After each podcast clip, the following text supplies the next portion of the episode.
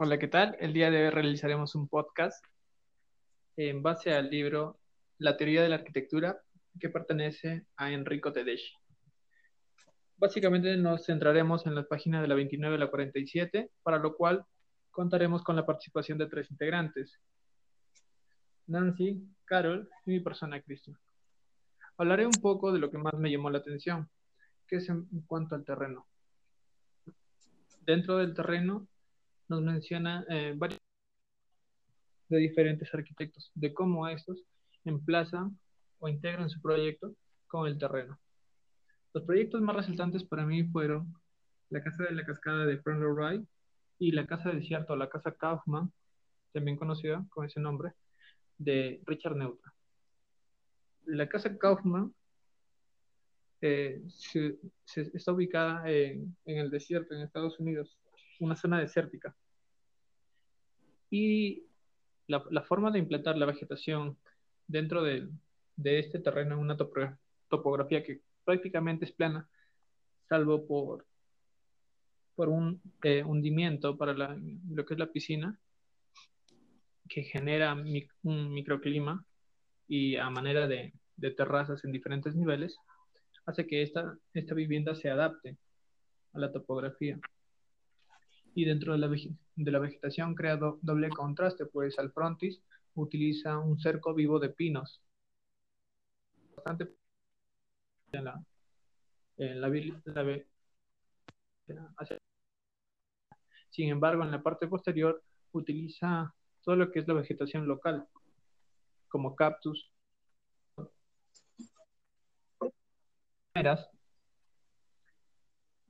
genera un gran contraste, ¿no? Pero a la vez la, la vivienda mantiene un gran equilibrio, porque tanto en frontis como a la parte posterior son distintos tipos de vegetación.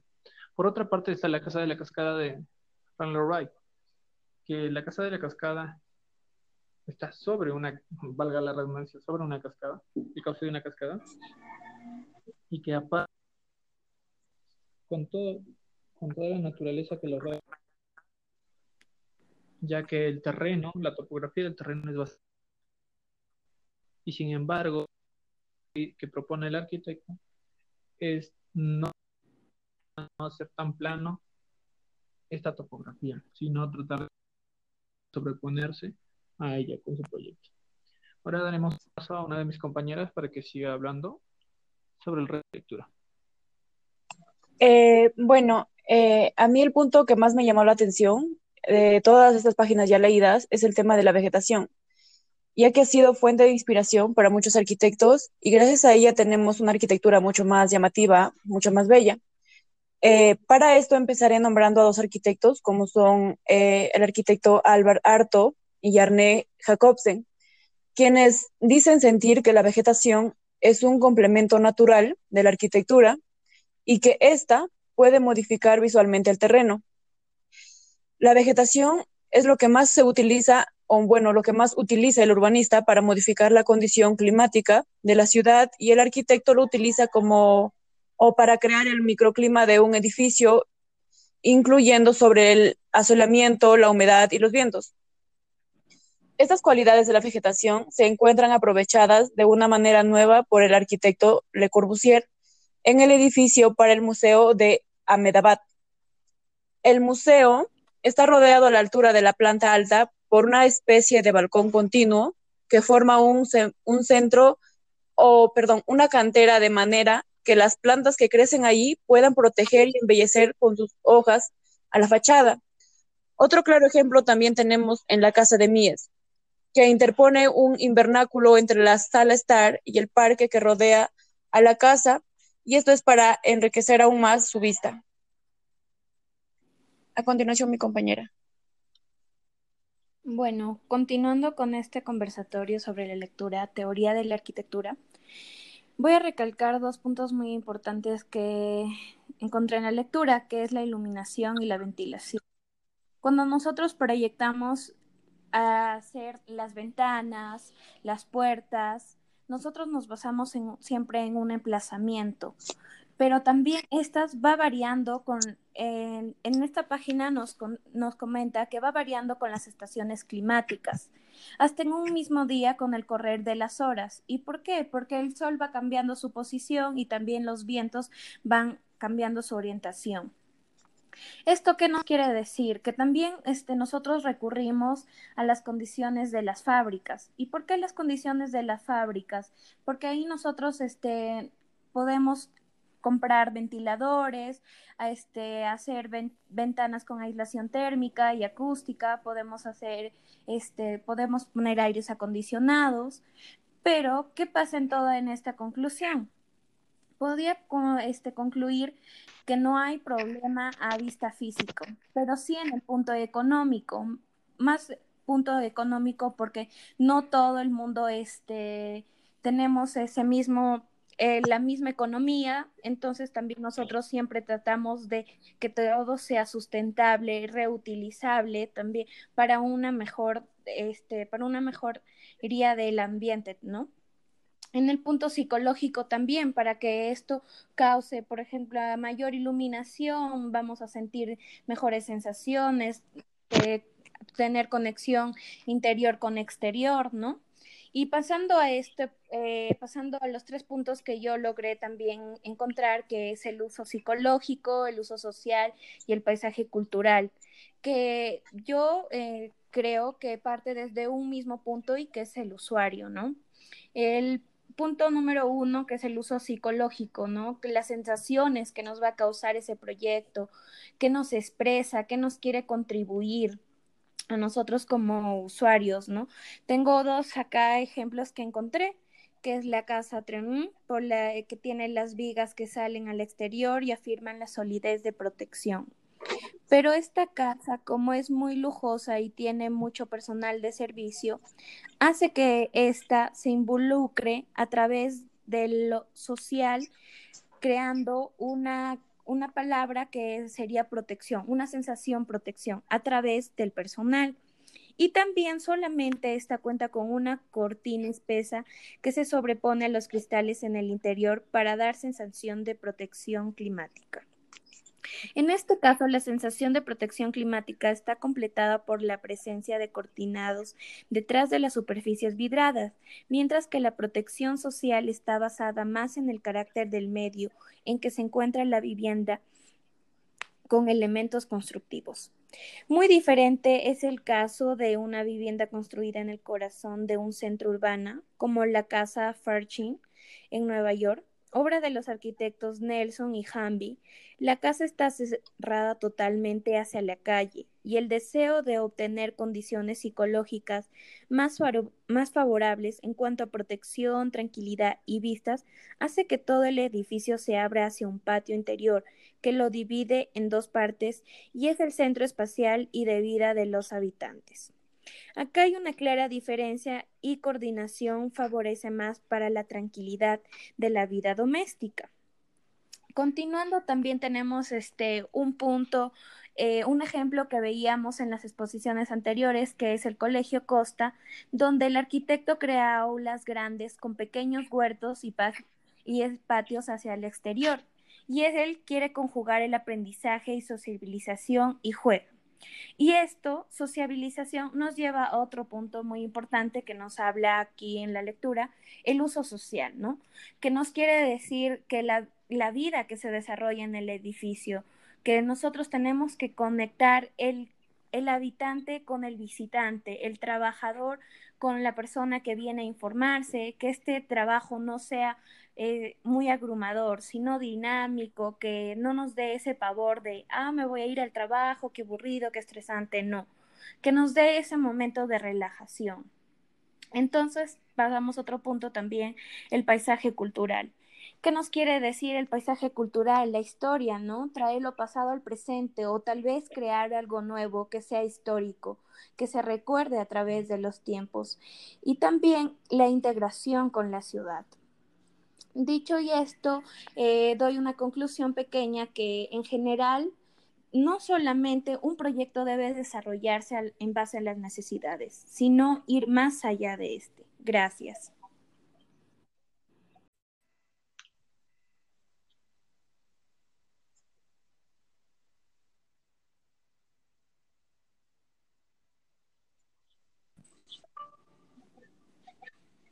Hola, ¿qué tal? El día de hoy realizaremos un podcast en base al libro La teoría de la arquitectura que pertenece a Enrico Tedeschi.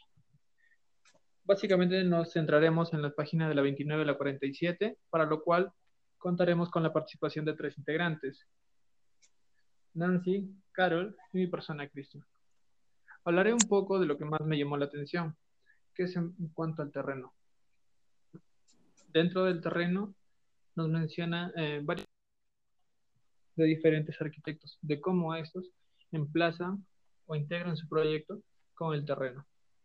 Los proyectos más resaltantes para mí fueron la Casa de la Cascada de Lloyd Wright y la Casa del Desierto, la Casa Kaufman, también conocida con ese nombre, de Richard Neutra. La Casa Kaufman eh, está ubicada en el desierto, en Estados Unidos, una zona desértica. Y la, forma de implantar la vegetación dentro de, este terreno en una topografía que prácticamente es plana, salvo por, por un eh, hundimiento para lo que es la piscina, que genera un microclima y a manera de, de, terrazas en diferentes niveles, hace que esta, esta vivienda se adapte a la topografía y dentro de la, de la vegetación crea doble contraste, pues al frontis utiliza un cerco vivo de pinos. Bastante en la, en la, sin embargo, en la parte posterior utiliza todo lo que es la vegetación local, como cactus,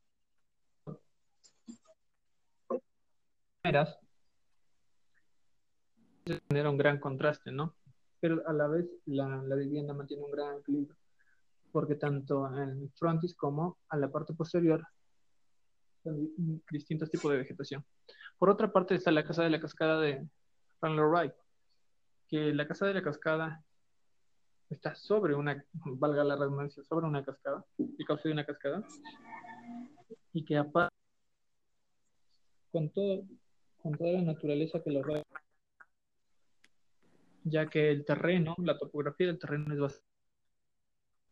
Y sin embargo, que propone el arquitecto es no, hacer tan plano esta topografía, sino tratar de sobreponerse a ella con su proyecto. Ahora daremos paso a una de mis compañeras para que siga hablando sobre el arquitectura. Eh, bueno, eh, a mí el punto que más me llamó la atención de todas estas páginas ya leídas es el tema de la vegetación, ya que ha sido fuente de inspiración para muchos arquitectos y gracias a ella tenemos una arquitectura mucho más llamativa, mucho más bella.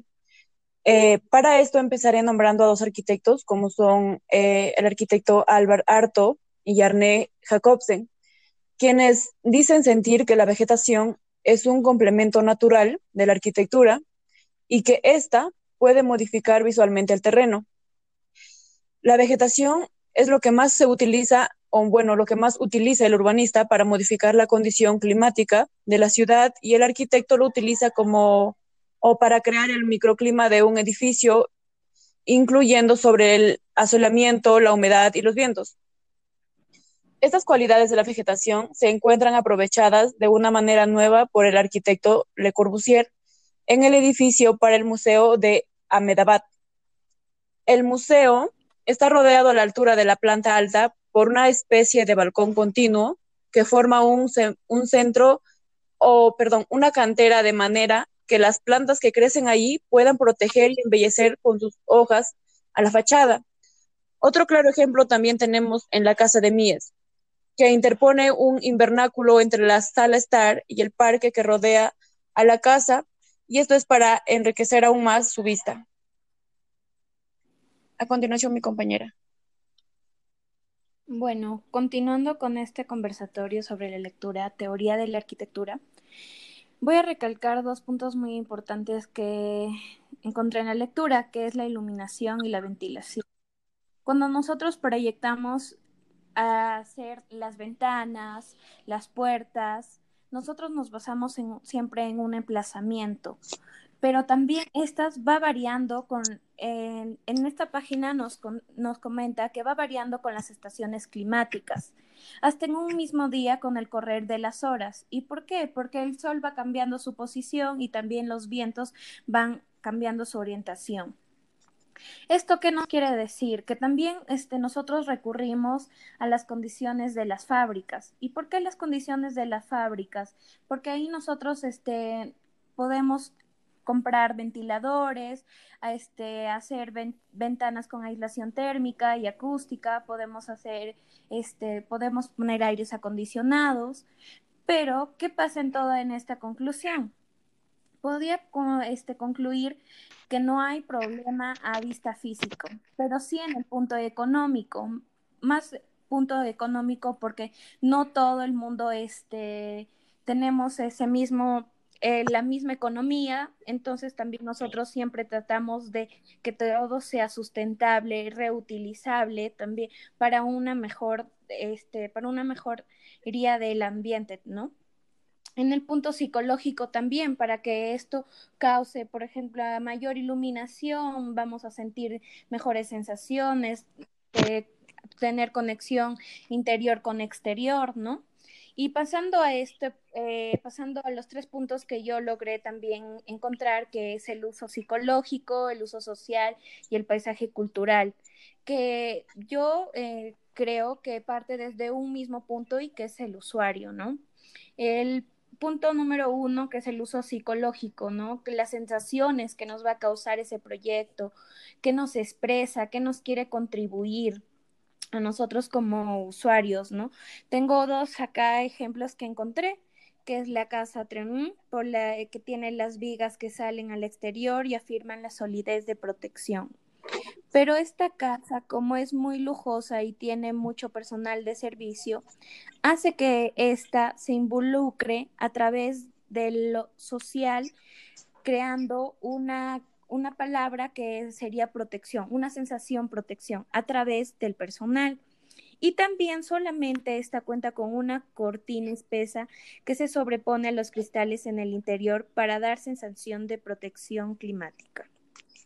En este caso, la sensación de protección climática está completada por la presencia de cortinados detrás de las superficies vidradas, mientras que la protección social está basada más en el carácter del medio en que se encuentra la vivienda con elementos constructivos. Muy diferente es el caso de una vivienda construida en el corazón de un centro urbano, como la casa Fairchild en Nueva York, obra de los arquitectos Nelson y Hamby, la casa está cerrada totalmente hacia la calle y el deseo de obtener condiciones psicológicas más, más, favorables en cuanto a protección, tranquilidad y vistas hace que todo el edificio se abra hacia un patio interior que lo divide en dos partes y es el centro espacial y de vida de los habitantes. Acá hay una clara diferencia y coordinación favorece más para la tranquilidad de la vida doméstica.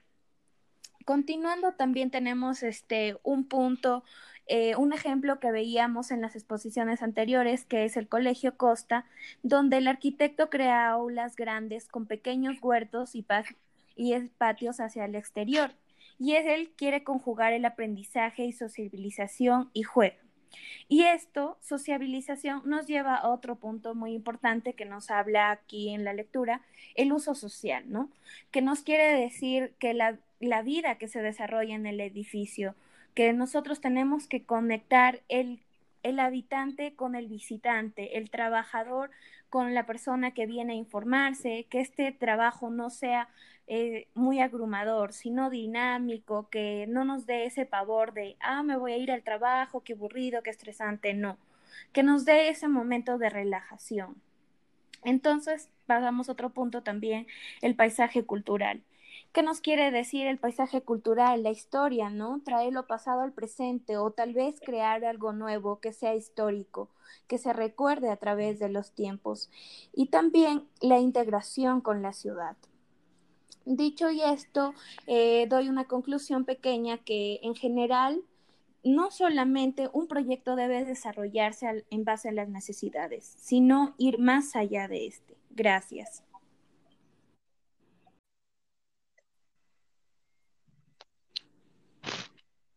Eh, chicos, buen día. Bueno, continuando con el conversatorio del libro de Tedeschi, Esta vez vamos a hablar sobre la arquitectura y la sociedad o el paisaje cultural, que, bueno, entre los puntos a mí el que más me ha llamado la atención es el paisaje cultural.